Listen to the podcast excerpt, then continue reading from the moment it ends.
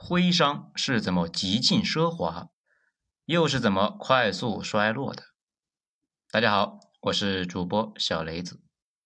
文章来自于微信公众号二号头目的九编文集。我们在之前的章节里面有讲过晋商，因为这伙人呢离边境比较近，再又加上呢山地较多，老百姓弄不到足够的粮食，那就开始搞副业。啊，注意啊，弄不到足够的粮食，这个理由非常关键。晋商的发家主要呢是靠倒腾军用物资，就像是抗美援朝时期呢，日本以及越南战争的时期的一个韩国。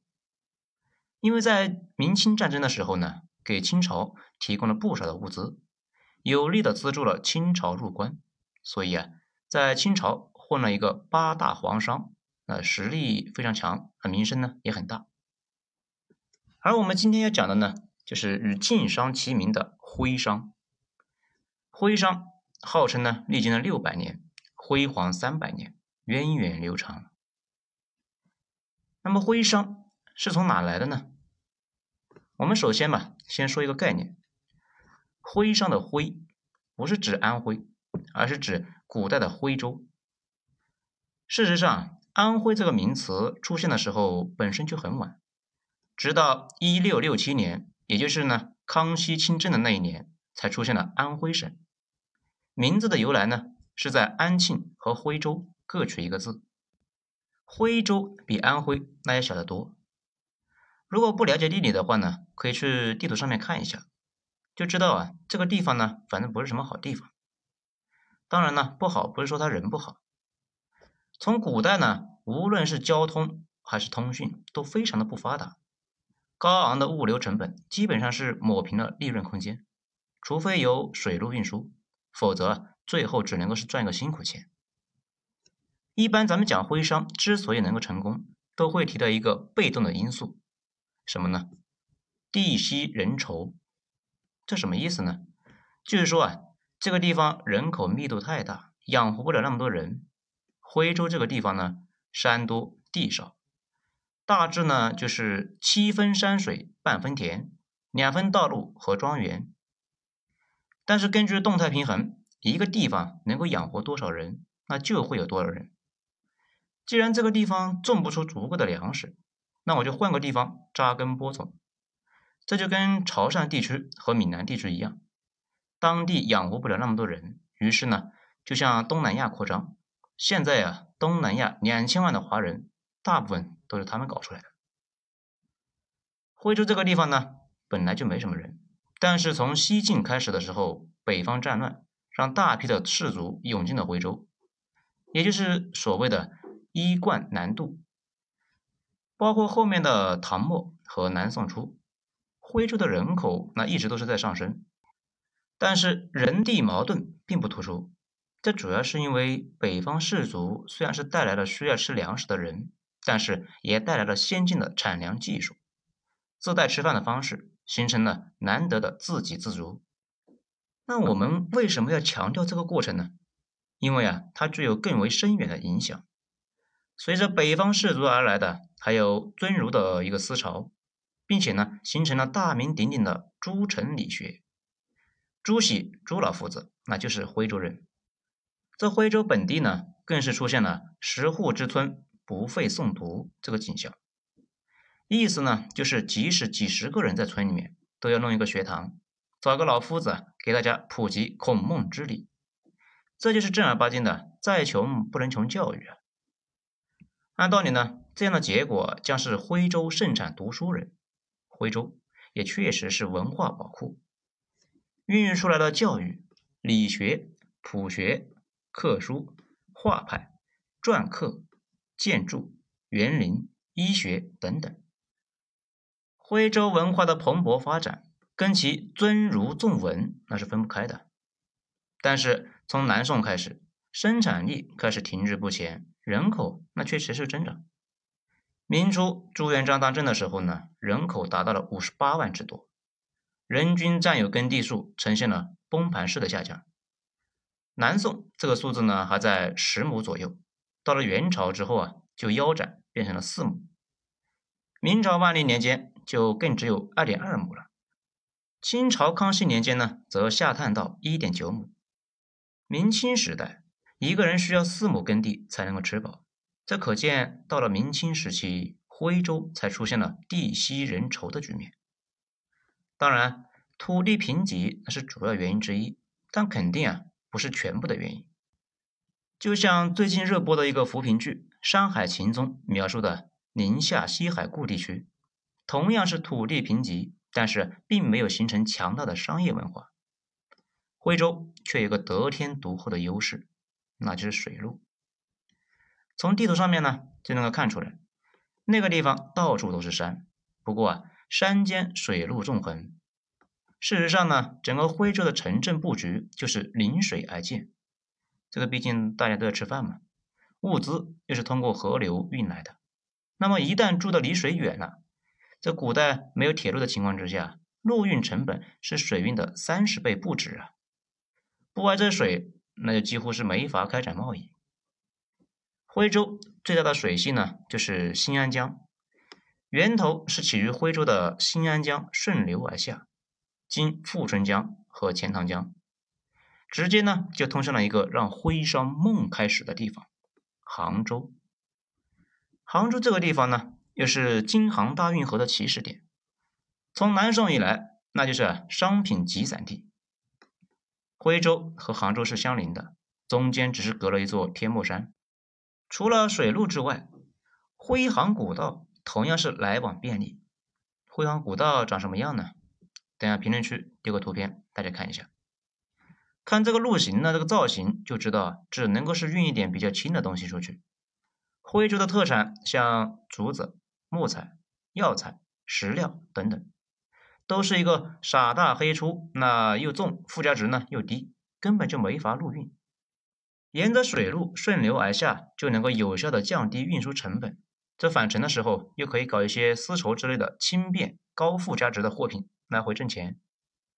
此外，徽商一直都是茶叶产区，在白居易的诗里面呢说：“商人纵力轻离别，前日浮梁买茶去。”这里边说的浮梁呢，就是祁门，就在黄山边上。后来啊，曾国藩驻扎在的一个祁门大营，差点呢是被太平军给活捉了。祁门盛产红茶，后来这些红茶进入了英国，英国呢到现在也主要是喝红茶。那就是那个时候养成的习惯。到了两宋的时候，杭州的发展速度赶得上改开之后的深圳，既是丝织业的中心，同时呢又是各种货物的集散地。两浙盐业那也主要在这里经营，大批的徽商来到杭州做生意，甚至一度垄断了杭嘉湖平原的一个粮食市场。这著名的红顶商人胡雪岩。从小呢，就是家里太穷，在杭州啊当学徒给混起来的。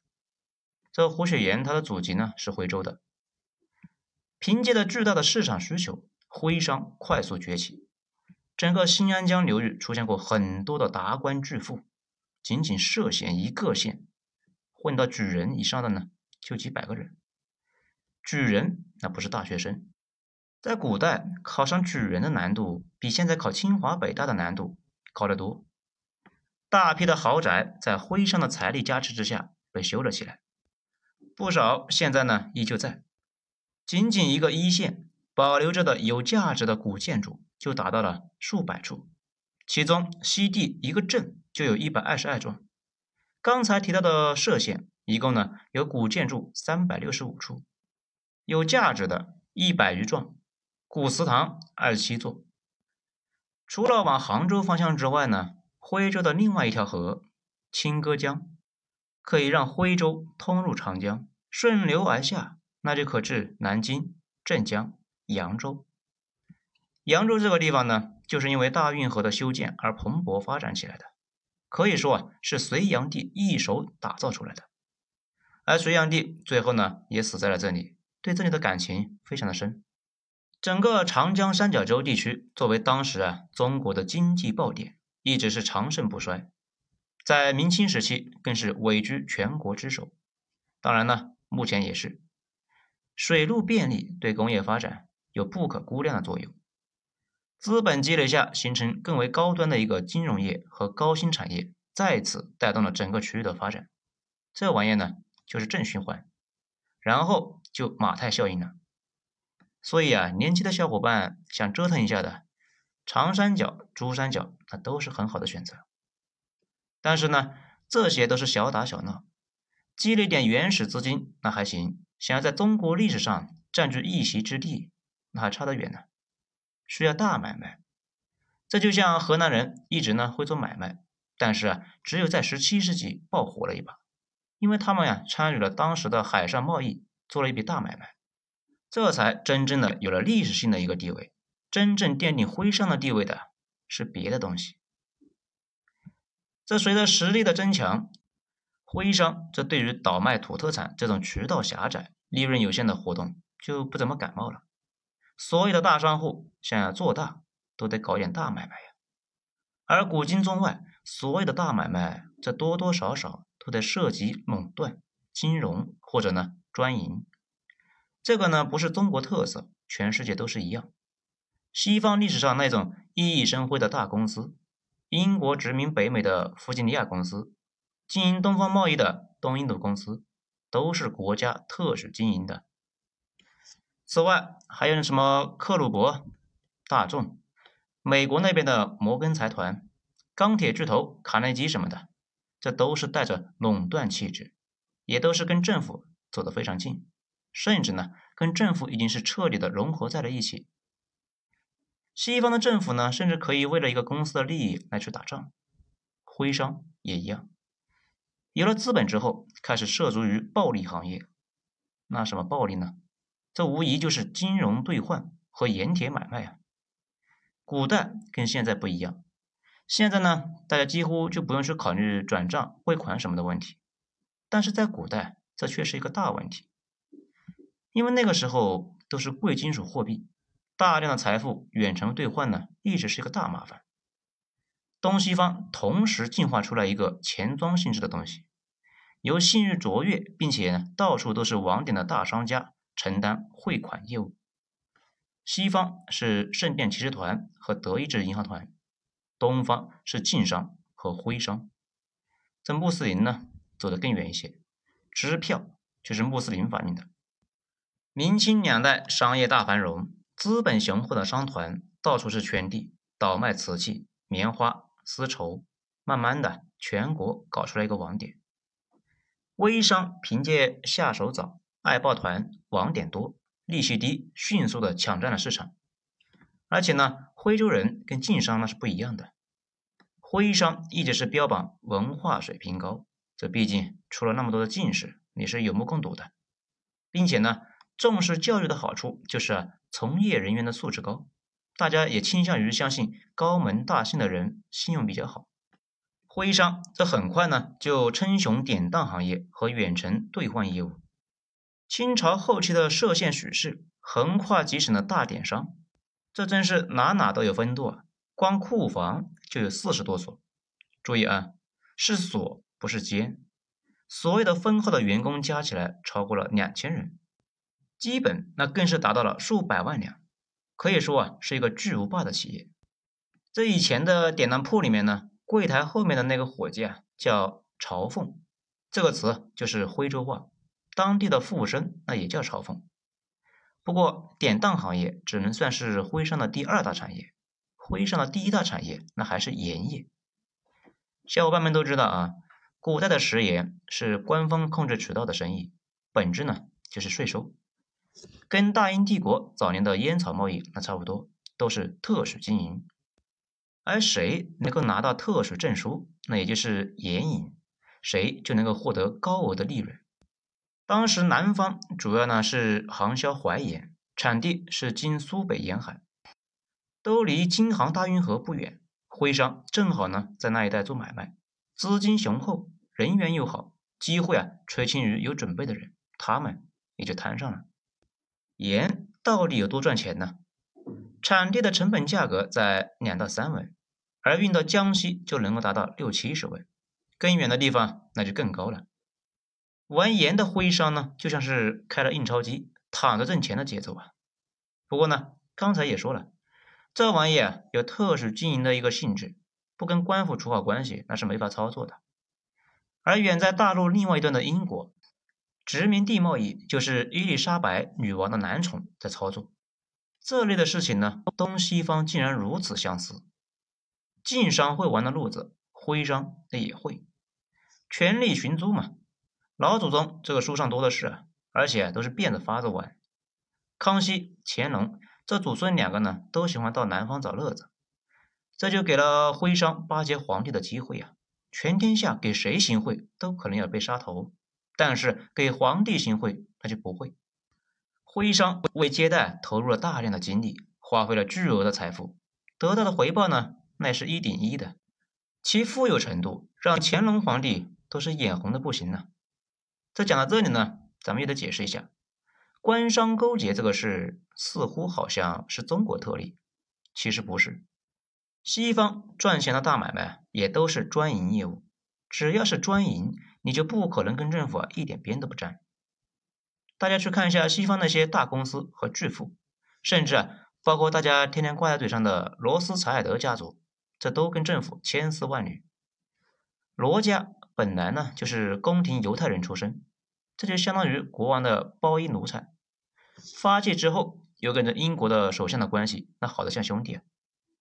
此外呢，著名的英格兰银行，这简直就是官商勾结的典范。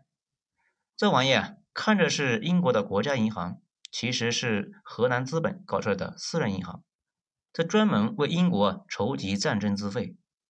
代理商那就是欧洲的那几个豪门银行家族，这些家族呢就跟皇族千丝万缕，好几个家族本身就是贵族，比如罗斯柴尔德就用了几代人的时间给自己呢弄了一个贵族头衔。欧洲的全城都有自己的私人银行家。比如英国首相迪斯莱利跟罗斯柴尔德家族啊，那就跟兄弟似的。英国收购苏伊士运河的钱，就是在一个宴会上罗家借给首相的。对俾斯麦帮助最大的一个人呢，叫布莱斯罗德，也是一个银行家。俾斯麦的三场战争经费就是这个人呢给筹划的。此外呢，一个常识性的问题，中国知识界一直没有弄明白的。大买卖都离不开跟政府的深度捆绑。就算是不熟悉历史，这几年呢，大家想必也都看出来了，西方的政府一直在为大公司开路。这也是为什么到现在，高盛的掌门离职之后，一般会去财政部当个部长。西方呢，是把这个事情摆在了明面上。美剧《纸牌屋》里面那说的更直接，国会议员有一堆工作人员要养，钱。主要是大公司给出的，作为交换，议员们来负责搞定大公司想解决的问题。游说公司就是大公司和议员之间的桥梁。在这个过程中，盐商们的大量财富成为了清政府的特殊用项来源。两淮的盐税直接关涉到清政府的经济命脉，形成了资本裹挟政府的难得一见的景象。而这种微妙的平衡。让徽商在盐业上所能够挖掘的利润更大，时间也更久。从明嘉靖至乾隆年间，移居扬州的八十名的大盐商中，徽商就占六十名。当时扬州的盐商呢，提供的盐税占全世界百分之八的经济量，你们可以体会一下这个数字。甚至呢，当时的扬州旅游指南当中都有徽州盐商爱玩的奢侈品的记载。扬州五点零九平方公里的老城区中，汇集了几十座盐商住宅、庭院和花园。大名鼎鼎的瘦西湖，更是代表着清代盐商有钱又有闲，让人羡慕的生活方式。那大家都知道京剧吧？这东西呢，这个前身就是徽商盐商们的娱乐方式，当时还叫徽班。徽班入京之后，就变成了京剧。这个咱们刚才查了一下啊，这个瘦西湖竟然还是一个五 A 级景区。反正呢，就两个字，有钱。此外呢，徽商对公民那是极其的上心。我们都知道啊，官商在明清时代那非常的普遍，没有官员的开路，商人很难做大。但是呢，和晋商有所不同的是，晋商是通过官这个身份来挣钱的，而徽商则不是。始终对考取功名抱有非常大的热情。这个倒也正常，小商人无所谓，大商人都在寻求在政府中的支持。这个呢，东西方都一样。同时期的英国呢，这商人们最激情的事情就是给自己搞一个爵士，将来啊，其中一个孩子去政府当个一官半职。一大帮的徽商非常热衷于鸡娃考试。明代徽州的进士有三百九十二名，举人二百九十八名。从顺治二年到嘉庆十年这一百六十年间，两淮徽商子弟登科者高达二百五十六人，而同一时期两淮的陕西商人子弟登科者仅为四十五人。山西商人之子呢，登科者只有二十二人。毕竟呢，没有对比，那就没有伤害。徽商子弟里面有点脑子的，都在忙着考试做官。人才凋零，那也严重影响了徽商做大做强、再创辉煌。比如乾隆朝的进士陈景芳，这号称呢平生绝学都参遍，第一师公海量深，这是震惊的才华横溢啊！是一名优秀的学者，但是呢做生意那实在是太差劲了，把偌大的家产都交给家奴来处理，最终家产散尽。这样的例子非常之多。事实上，那个罗斯柴尔德家族跟这个的轨迹那也特别像。他们家一直有一个执念，想当贵族。曾经显赫至极的金融家族，这好不容易弄到贵族的头衔之后呢，就开始啊，天天跟英国的上层那些人就鬼混在一起。这以不过问具体的事务为荣，银行业务那就交给了家里的管家去做。家族子嗣对金融业务呢，那是越来越生疏。尽管呢，现在的罗家依旧是有一定的地位，但是跟他们巅峰时期相差太远。自从有了贵族的爵位之后，他们家的金融奇才那就绝种了。好了，这一章就讲到这里，下一章咱们接着来讲衰落。好了，咱们下章见，我是主播小雷子，谢谢大家的收听。